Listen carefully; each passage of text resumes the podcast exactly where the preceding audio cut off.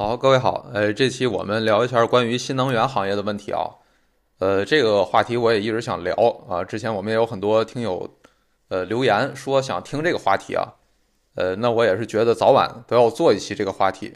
呃，只不过晚到啥时候是吧，就拖延到啥时候之前不太确定，但正好最近有两个事儿啊，导致了新能源的这个话题好像引起了一些公众层面的关注呢。啊，我们先介绍一下这两个事儿啊。一个事儿就是最近中国神华的市值反超宁德时代。中国神华是一个煤炭行业股票啊，呃，就是挖煤的啊。当然，它也有一些这个发电的业务，主要是这个挖煤啊，卖煤。然后它是这个煤炭行业啊，中国目前最大的一个上市的央企。啊，就之前它很多年市值基本上都是保持在三千亿到四千亿左右这个水平，啊。然后最近一段时间，这个市值啊一下子涨到了六千多亿。那宁德时代大家就都知道，不用说了，对吧？都知道是干啥的。之前宁德时代市值最高的时候是超过一万啊一万多亿。那么现在呢，它是跌到了六千多亿啊。然后现在就呈现这种格局了，就是一个旧的非常传统的这个煤炭行业的龙头公司。啊，市值涨上来，涨到六千多亿，然后宁德时代又跌回到了六千多亿，然后这么一跌一涨，现在中国神华的市值就超过了宁德时代，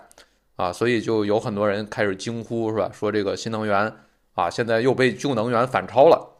啊，意想不到，啊，当然这里我就稍微多说一下，就市值这个事儿，它本身在多大程度上反映你企业的这个规模，啊，就市值本身波动就是很大的一个事儿。啊，我们看那股价天天波动这么大，对吧？一会儿涨五倍，一会儿又跌个百分之五六十，对吧？常有的事儿。所以你股价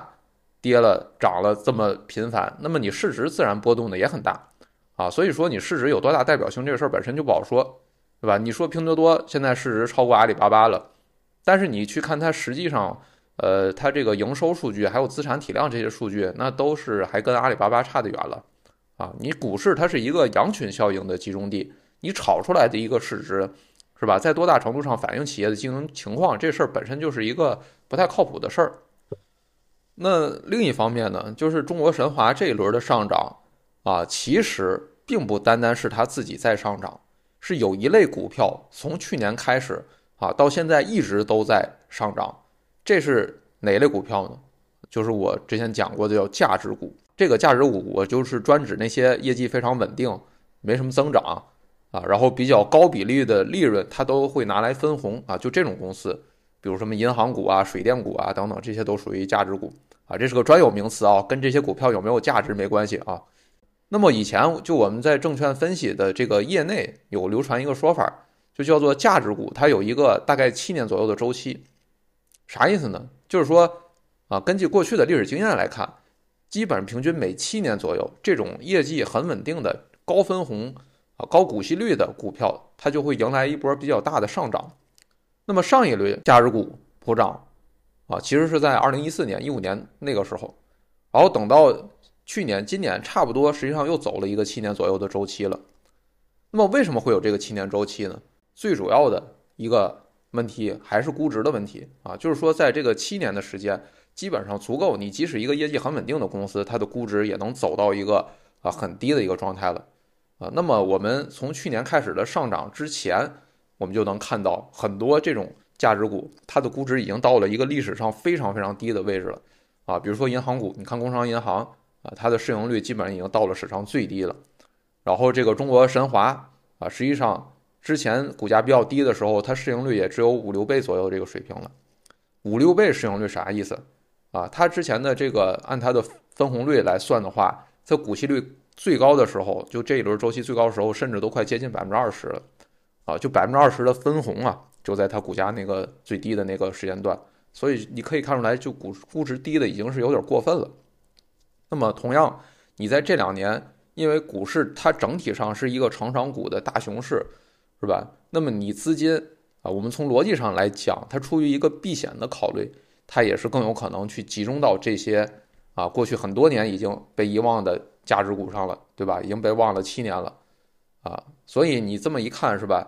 啊，成长股那边连续已经两三年熊市了，跌了两三年赚不着钱，那你作为一个是吧资产管理机构啊，你有业绩压力，那你可能很自然就会考虑，那我还不如移仓到这种高分红股票了，对吧？啊，它怎么着还有个百分之八、百分之十，是吧？之前高的时候甚至都快到百分之二十啊，这样的收益率了。那我这是一个保底的收益率啊，你这股价涨不涨，我都能有这个分红的收益率啊。所以从一个避险的情绪去考虑啊，一个呃低估值的价值股周期再叠加一个成长股熊市，那就很容易出现这种价值股开始受追捧、受欢迎啊。那么从去年。年初到今年开年的股市，我们可以说都是很明显的看到了这么一个效应，就是资金啊进一步的从成长股撤出，进到这种呃价值股当中了啊，那也就导致了我们现在看到的这个宁德时代被中国神华市值反超的这个新闻啊。当然，另一方面，呃，我们要说啊，就这个新闻其实背后已经反映出了现在的成长股熊市已经到了一个很极端的状态了啊，不管是机构还是散户。啊，可以说都已经熬不住了，基本上就已经，呃，崩溃了，已经啊，心态上已经崩了，就，那么也就意味着这个市场离真正的底部肯定是越来越近了，啊，你越多的人离开市场，撤出市场，啊，越多的人心里崩溃，啊，那实际上也就意味着牛市越近了，这个是一个永恒的道理，啊，只要这个股市存在，呃，好，那我们今天还是呃。不主要是要聊股市啊，我们还是要聊实业的问题啊，也就是这个新能源行业的问题啊。可能很多人看到股市的新闻，呃，本身就会开始质疑这个新能源它是不是到了一个前景不好的状态啊，或者说大家好像离吹捧新能源啊、疯狂吹捧的这个呃热情状态还没过多久的现在这个情况啊，我们就进入到了一个怎么股价跌到这么严重的一个状态，这个可能会让很多人不理解。那么这是我们今天要聊的一个话题啊，那么这也牵涉到最近新能源引起另外的一个关注的点了，就是前一阵儿我们中央工作会议的新闻稿当中啊，有一句话叫做“进一步推动经济回升向好，需要克服一些困难和挑战，主要是有效需求不足，部分行业产能过剩”。啊，就这句话当中来了句“部分行业产能过剩”，我不知道大家当时看到这个新闻稿的时候有没有反应过来。啊，反正我第一反应是没反应过来他在说什么行业，啊，后来我仔细想了一想，哦，就想起来了，哦，这句话应该指的其实是新能源行业，啊，也就是说新能源行业目前的这个产能过剩的状况已经严重到了一个进入到最高决策啊讨论范围的这么一个事儿了，啊，所以你可以看出这个事儿目前的一个严重性。啊，那也是这一轮新能源股价下跌的一个比较重要的原因，就是新能源产能过剩这个问题。啊，那么我们今天要讲的内容，啊，实际上就是要聊聊目前这个新能源行业整体性面临的这么一个核心的问题。呃，应该说，呃，在中文互联网当中啊，就新能源这个话题，它的呃选题它是不缺的啊，你任何一个平台随便一搜，都能蹦出一堆这个选题，是吧？讲新能源的。但我自己看材料的过程当中，我就发现啊，就是啊，我们这相当于做一个学术回顾啊，就是过往的这些新能源啊，互联网上自媒体的内容，大部分都是两种情况啊。第一种，要么就是吹新能源未来有多大发展啊，当然其实这个你不用说，所有人都知道有发展，这个其实提供不了什么新的认知。那么第二个呢，就是聊新能源往往会聊很多的产业细节，尤其是技术细节。啊，但是宏观视角可能会聊的少一些，这个可能多见于那种业内人士出来讲的那种啊自媒体内容当中，不管是播客啊，还是一些呃长视频嘛，就业内人士他肯定是呃能把技术数据什么讲的很细啊，而且他也爱讲这些。但是我自己的经验，就我以前呃在机构里做尽调的这个经验，我就意识到，就是很多业内的人他关注点是过于细啊。啊，甚至他就喜欢关注那个细的，所以他可能才能成为一个技术专家。啊，但是对于更宏观层面的啊，更未来发展呃方向这个层面的问题，我看到能聊的靠谱的比较少。啊，一般就算去聊，他还是回到啊我们说的第一点，就是愣吹这个新能源有前途呗。啊，就是这个大方向啊，而且这个有前途的原因。啊，基本上你一听就是能感到都是陈词滥调啊！你在网上随便搜，啊，你新闻联播上都能播出来的这些内容，所以呢，基于这个过往这些互联网内容的特点，我今天呃想试着讲一个对新能源这个问题更新的视角啊，试试能不能聊出一些新的东西来啊。那么我们首先还是先介绍一下新能源这个行业的格局啊，然后呃介绍完格局再去聊问题啊。那我们目前主要落实下来要聊的啊，在新能源这个行业，我们说新能源这行业大了啊，大了去了。但我们要落地能聊的啊，或者说需要聊的，其实就两个行业啊，或者说两个大的产业方向吧。一个就是新能源汽车啊，这是一个啊，另外就是新能源发电啊，当然也包括用电啊，就是整个电力系统这一套啊，基础设施这一套啊，其实就是这两个产业方向啊。那我们先聊这个新能源汽车啊，这个我想大家关注的。应该也是兴趣更大一些，因为这个跟我们的日常生活有很大的关系，啊，汽车这一块，目前大家从这种直观的格局上的感受啊，应该已经是很明显了，啊，就是已经成为我们生活当中呃一个不可或缺的一部分了，啊，我们先看一下数据啊，以我们中国为例，就过去我们这个乘用车的销售啊，这里我说一下，我们一般汽车统计口径当中是把车分为乘用车跟商用车的。啊，商用车一般就是说的那个货车跟客车啊，一般我们呃肯定是讲的是乘用车啊，家庭轿车这些东西啊。然后这个乘用车这个领域呢，从一五年开始，我们每年全国的销量啊，大概就维持在两千万辆到两千五百万辆这个水平啊，已经很多年没什么波动了啊，已经将近十年，基本上就是这个水平了。啊，这也是我们之前说传统的燃油车已经到了一个市场空间相对饱和的一个状态啊，就是饱和，具体饱和到多少，就是两千到两千五百万辆这个水平。然后今年呢，我们是预计能冲到三千万辆左右这个水平。啊，今年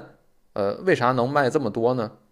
呃，一方面是跟今年的这个车企降价大战有关系啊，从年初开始的啊，这个东风汽车挑起来的这个，还有特斯拉开始的这个降价。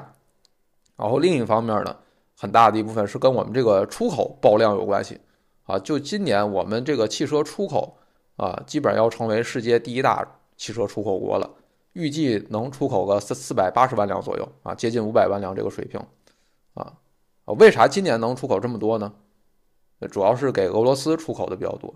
啊。其实这两年我们基本上汽车出口的增量大头都是俄罗斯给贡献的啊。今年预计。要卖给俄罗斯大概要一百万辆，啊，我们整个一年出口总共也就四百八十万辆啊，我们卖给俄罗斯，啊，一个国家就得有个一百万辆，啊，所以说是，呃，俄罗斯把我们，呃，送上了世界第一大汽车出口大国。其实现在很多车企其实已经在俄罗斯就卷的不行了，啊，就已经把我们这个勤劳的中国人的精神带到了这个，呃，俄罗斯，呃。那么我们说啊，就是今年销售的这个三千万辆车当中，基本上新能源车已经占到了三分之一了啊，占到百分之三十左右。到明年基本上要预计达到百分之四十的渗透率了啊，将近一半了啊。所以，我们从这个新车的销售结构当中就能看出来啊，新能源车基本上已经是算初步实现市场化了啊，因为今年是这个中央财政补贴正式退出的第一年嘛啊。那么在这种情况下，呃，我们这个当然之前补贴，其实中央财政补贴这个，呃，也没占车价比例太高了，也就是一两万的这个水平可能，啊，但是我们目前来看啊，新能源车应该说啊，消费者对这个东西的心智已经初步建立起来了，啊，就是大家觉得新能源车这个东西已经不是割韭菜了。我们先不说它是不是真割韭菜啊，至少大家觉得啊，我在车里唱卡拉 OK 是吧？呃，有冰箱彩电的一一台车。啊，就这个东西，大家现在已经呃愿意买了啊，愿意花这个钱了。所以说，这个新能源车啊，在消费者这一端的自发的市场性需求啊，应该说已经算是初步站稳了脚跟了。那我们再看新能源车啊，从这个车企这块的格局来看，那么今年这个特斯拉的销量大概是一百八十万辆左右，然后比亚迪的销量是三百万辆左右，啊，就这两家加一块，基本就占了市场的。一半了啊，然后排名第三的呢是这个广汽埃安啊，是四十八万辆左右。但是这广汽埃安这个销售数据其实意义不大了啊，因为这个广汽埃安它的这个呃，很多销售这个市场化属性不太强啊，就是它都是那个网约车啊，卖给那些网约车租赁公司的啊。其实这个是很多我们所谓造车旧势力啊，就这那些传统汽车大厂、大集团搞这个新能源车都存在的一个类似问题啊，就是他们搞一个新能源车，往往开始的时候一看销量也都不错啊，包括以前北汽新能源、北汽蓝谷什么的。但实际上，他们大量都是 to B 的销售，啊，就不是那个呃真正市场化消费者的那个需求，啊，很多就是卖给这个网约车、出租车啊啊这个 to B 的呃这种销售市场，而且很多都是靠集团内部啊这个关联交易消化掉的。比如说你北汽，它可能就卖给这个北汽集团下面的啊另外一个，比如搞这个网约车租赁的这么一个公司啊，它通过这种方式就左手倒右手。啊，然后你看那个报表，好像，呃，卖车卖挺多的，但其实这些都没什么市场化属性啊。所以这种造车旧势力，它销量多不多，我们主要还是得看它这个市场化销售多不多啊。广汽埃安这个就属于网约车型嘛，啊，所以它这个参考意义不大。然后排名第四的是这个理想啊，是三十七万辆，接近四十万辆啊，也是我们所谓这个魏小李。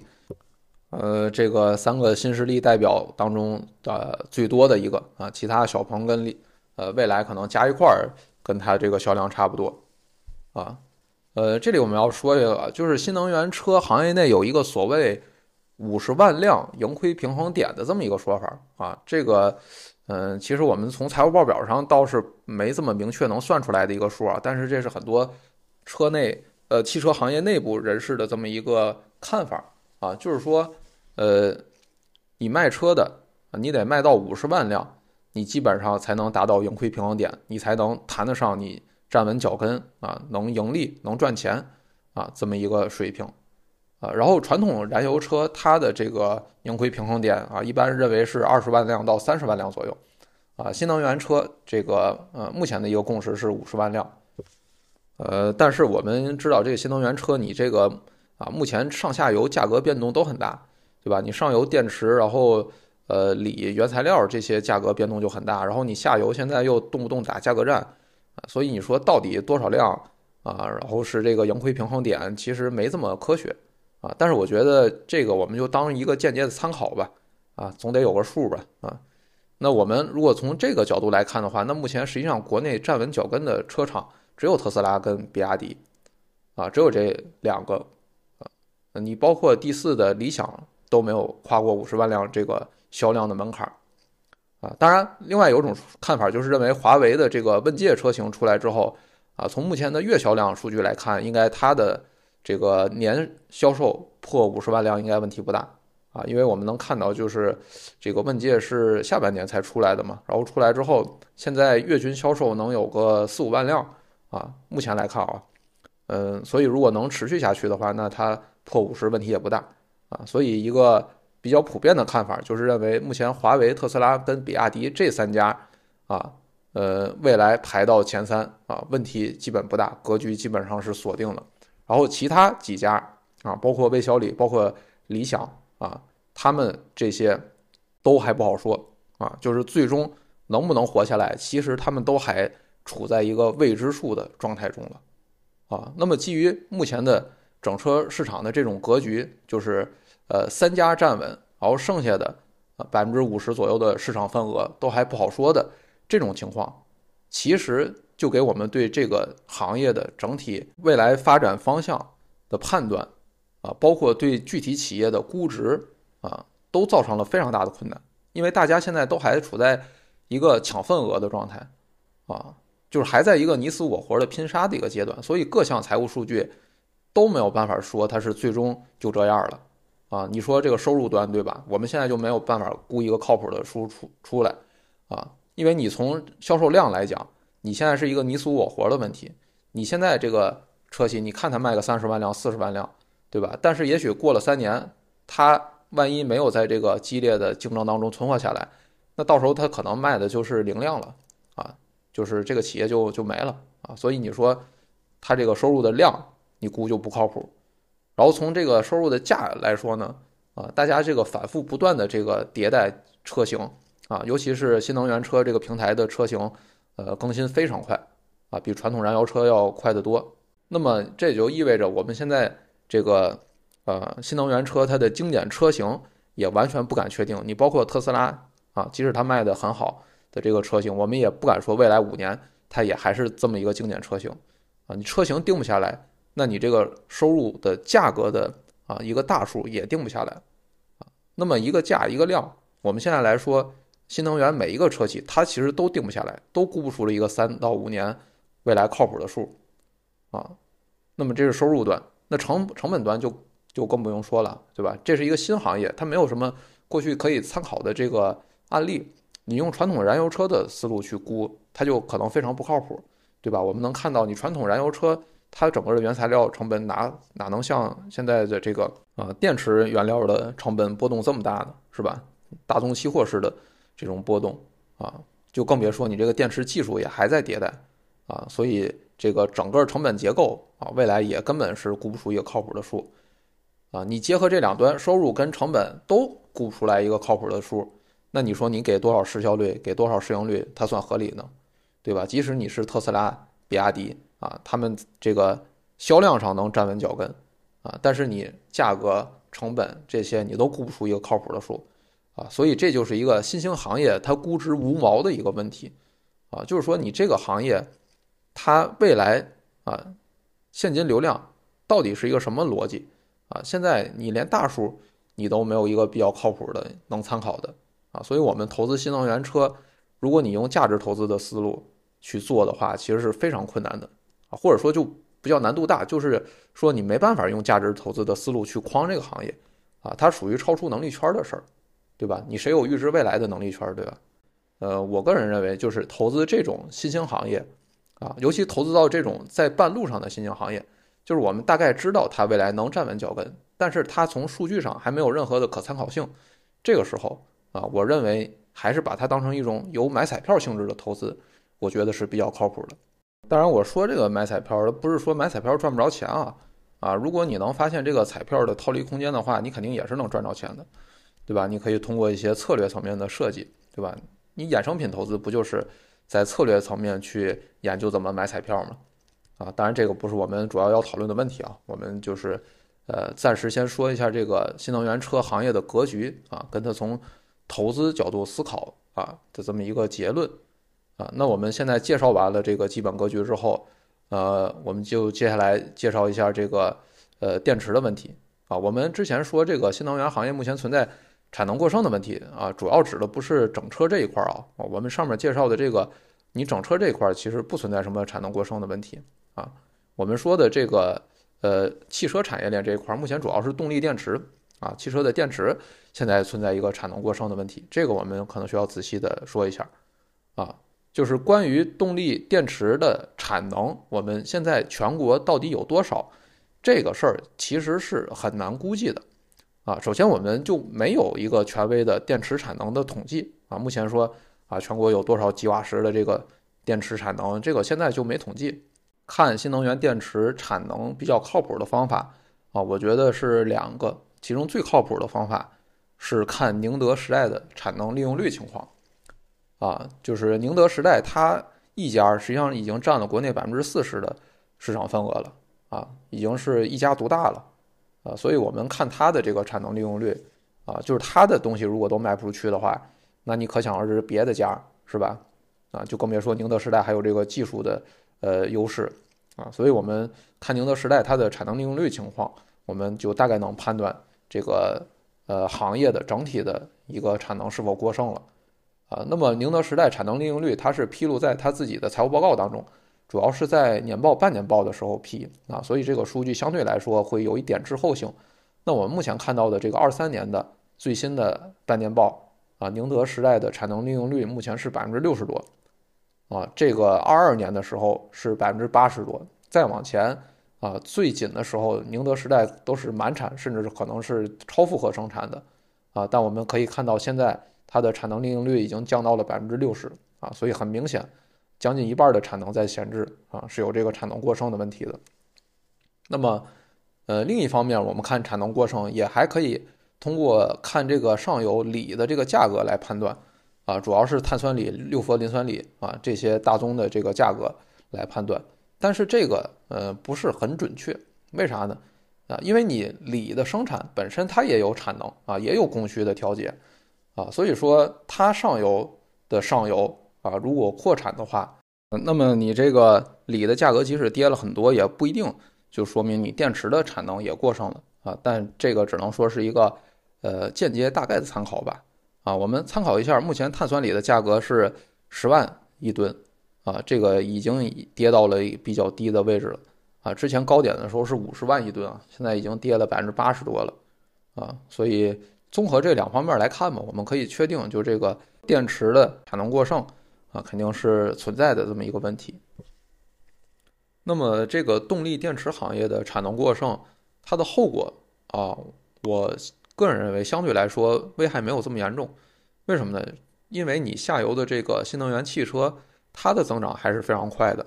啊，我们现在这个新能源汽车的销量啊，每年都还是处在一个高速增长的状态，而且离天花板还有一定的距离，啊，未来三到五年实现个一倍左右的这个翻倍的销量啊，应该是问题不大的，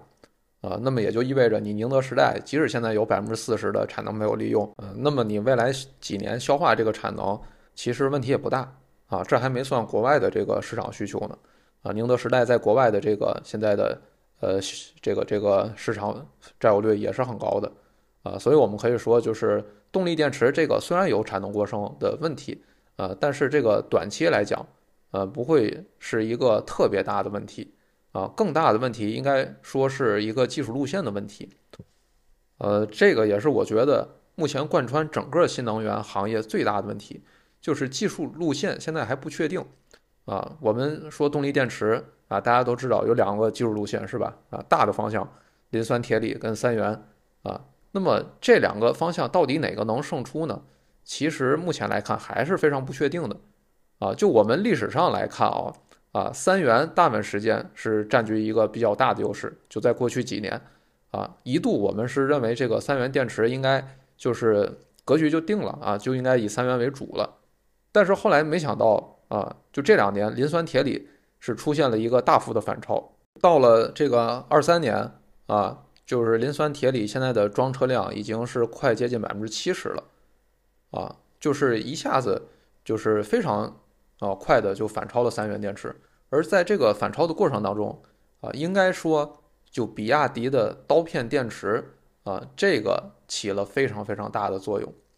啊，就是比亚迪在二零年的时候。它推出了一个呃刀片电池啊，这么一个新的就是电池结构层面的一个创新。当然，这个结构创新不是最重要的，最重要的是比亚迪推出刀片电池的时候，同时还推出了一个叫刀片电池针刺实验的这么一个项目。呃，这个我可以称之为是新能源历史上最不讲武德的一次营销，就是这个针刺实验。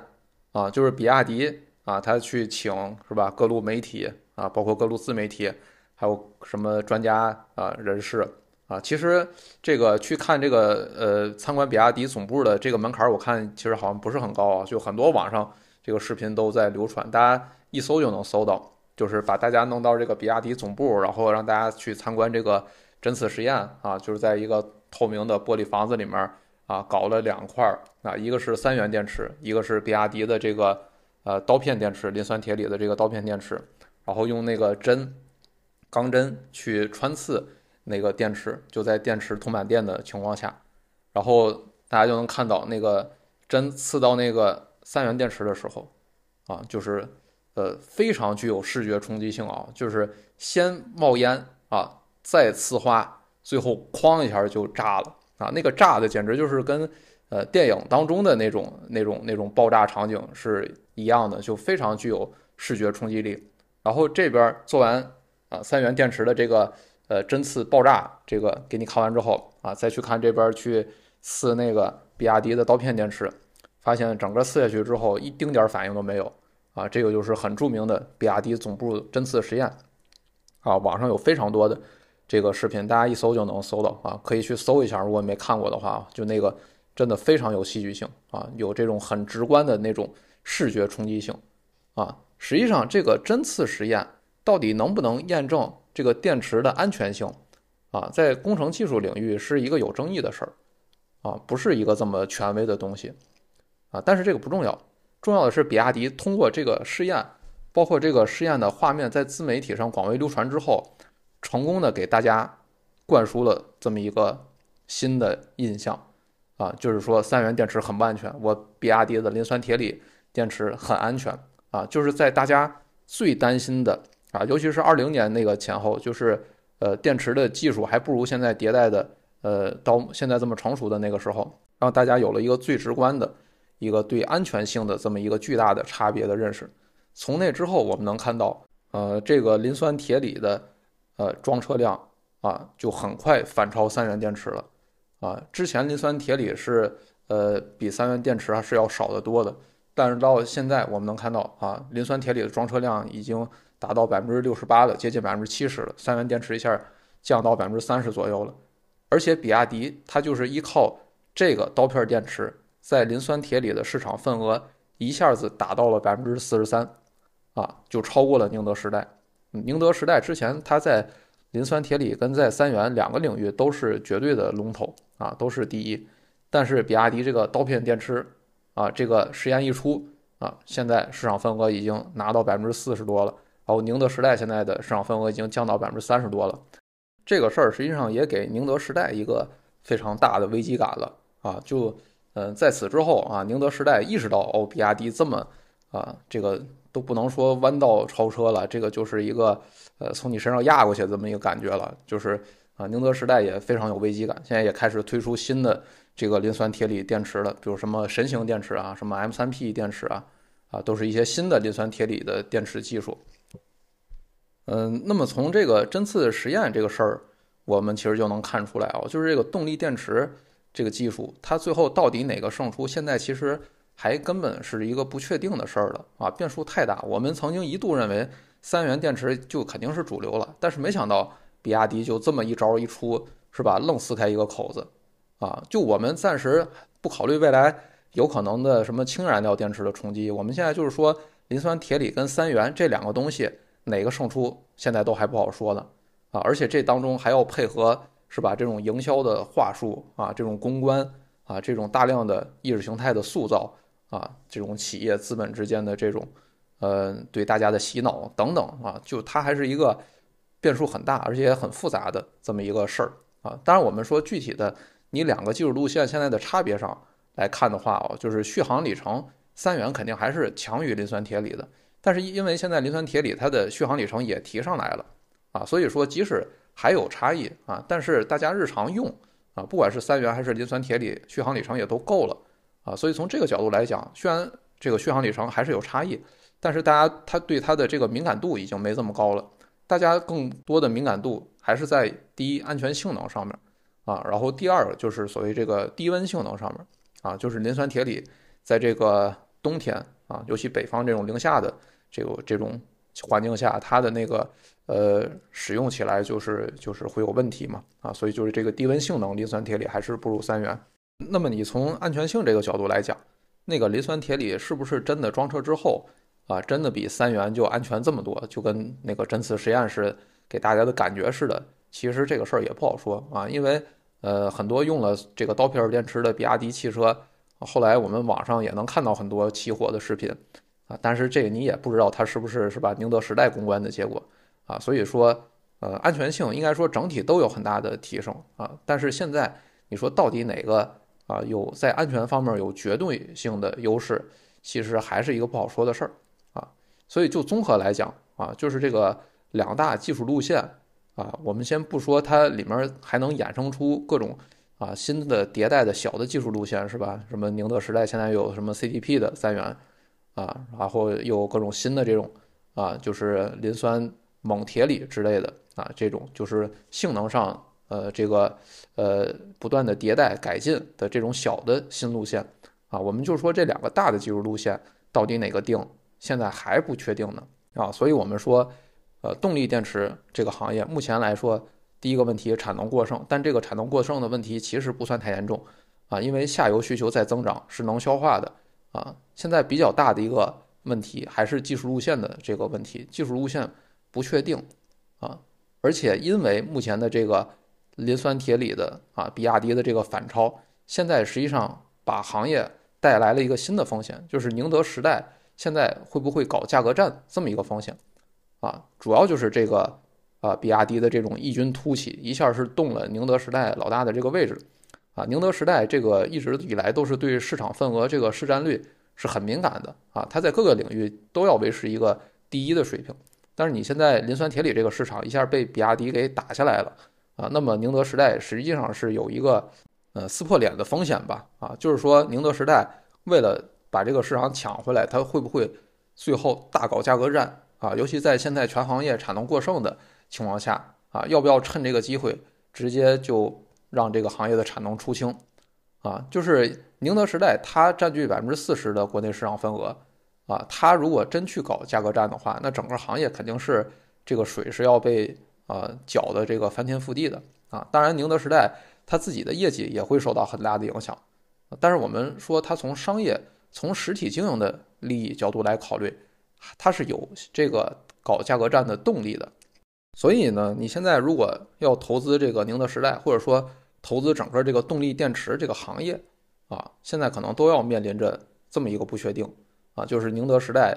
呃，现在已经进入到一个随时可能掀桌子的状态了啊！就我们不知道它接下来会不会真去开动价格战。如果它真开动的话，那肯定是全行业都会出现一个业绩大幅下滑的这么一个时间段啊！所以说，宁德时代的估值啊，现在实际上也是进入到了一个无毛的状态了啊！接下来你你对他的投资判断，你就是要判断曾毓群接下来要不要掀桌子。对吧？啊，毕竟是一个赌性坚强的人嘛，啊，所以你可以估计一下这个风险到底有多大。嗯，那我们最后再说一下，就是这个大的技术路线的问题啊，大的技术路线目前还是磷酸铁锂跟三元这个两个路线